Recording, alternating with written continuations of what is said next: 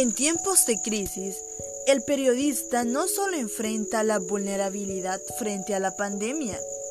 hay factores como los efectos y cargas psicológicas, falta de pagos, miedo de contagio, ilegalidades que no los protegen porque no han sido vetadas en la Asamblea Legislativa, como la Ley Especial para la Protección Integral de Periodistas,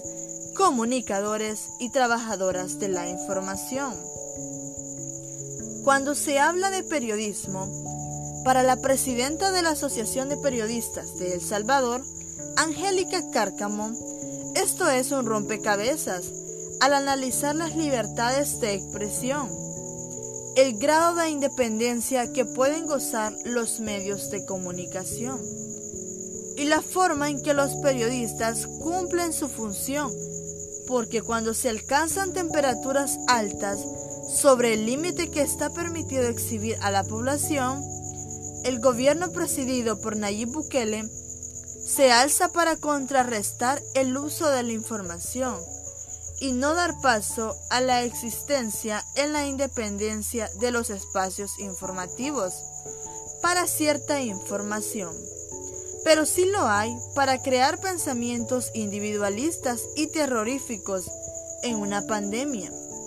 Por eso mismo, el periodismo también debe cumplir un rol fundamental en un contexto en el que juegan los medios que insultan la verdad,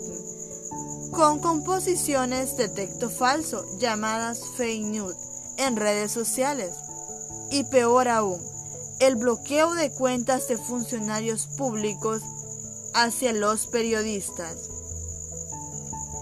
Para estos trabajadores de primera línea, el desafío ha sido enorme ante la llegada del virus a El Salvador, porque han asumido la tarea de explicar y ampliar sus alcances, dar cuenta de las disposiciones de la autoridad que actúa siempre reticente a entregar información incómoda y trabajar en condiciones muy difíciles. Al no tener equipo suficiente para protegerse, como el uso de mascarillas por días, no dotación de alcohol gel, por causas simples e ilógicas como la falta de cumplimiento de sanidad por el medio de comunicación donde se desempeña, el cual no está a la orden de velar por sus corresponsales día a día. La ciudadanía tiene el derecho a saber sobre medidas de salud vitales, estadísticas transparentes y las decisiones que toman las autoridades, los tres poderes del Estado y los diferentes ministerios. Pero la contraparte de esta situación es que la salud humana no solo depende de una atención médica fácilmente accesible, sino hacer, valer pública la información. Asimismo, también las medidas para protegerse. Pero en esta ola arrolladora del sálvese quien pueda, muchos colegas han perdido la vida por hacer ver la verdad como grandes maestros de la profesión, periodistas, presentadores, fotógrafos,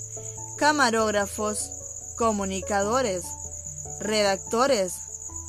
y hasta los que todavía luchan en sus hogares por salvar su vida. Pero ¿qué ha sucedido con su trabajo? Periodistas como la reportera Cristina Orellana, el comunicador Juan Villa y el escritor Santiago Lena son partes del número estadístico presentado por la APES como manifestación gráfica de la crisis temblorosa